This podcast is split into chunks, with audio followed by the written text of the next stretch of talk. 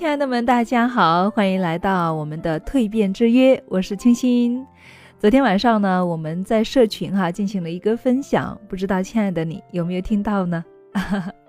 呃，如果没有听到的话呢，再持续关注我们的社群哈，接下来几天呢，我们可能还会有继续分享哦。好了。那昨天分享的主题哈，就是关于二零一九年如何制定一个可行性的目标，以及呢我们的蜕变一百第四期的开营仪式。哇，非常的开心哈！我们通过分享呢，又有更多的姐妹了解到我们的女人课堂，以及了解到我们的蜕变课程了，加入到我们的蜕变行列当中来了，太棒了！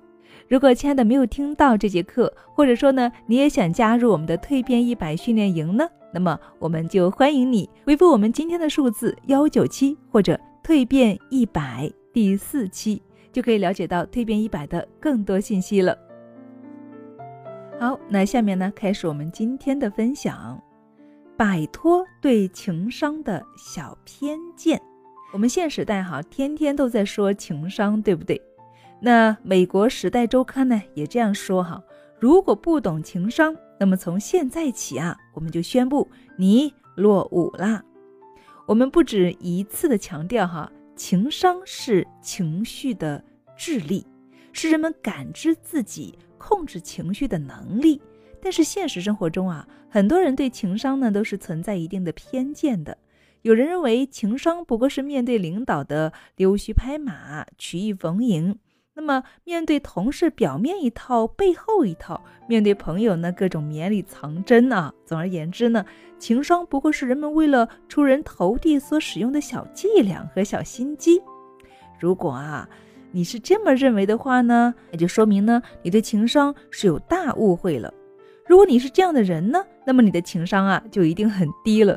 如果你认为这是情商高的表现，那你的情商同样也不会高。凡此种种对情商的误会，哈，都是直接将情商的高低同表里不一的小人行径直接划等号。所以，训练并且提升我们的情商，最终目的啊，不是让我们成为人见人憎的小人。我们要了解到，高情商意味着什么呢？意味着在别人眼中啊，我们是一个有作为、能担当。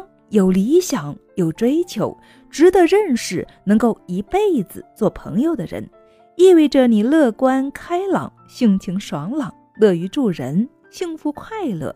所以啊，我们呢就是要致力成为这样的人，而提升情商。所以呢，我们还有什么不满意的呢？好了，亲爱的们，今天的分享就是这样了，我们明天再见。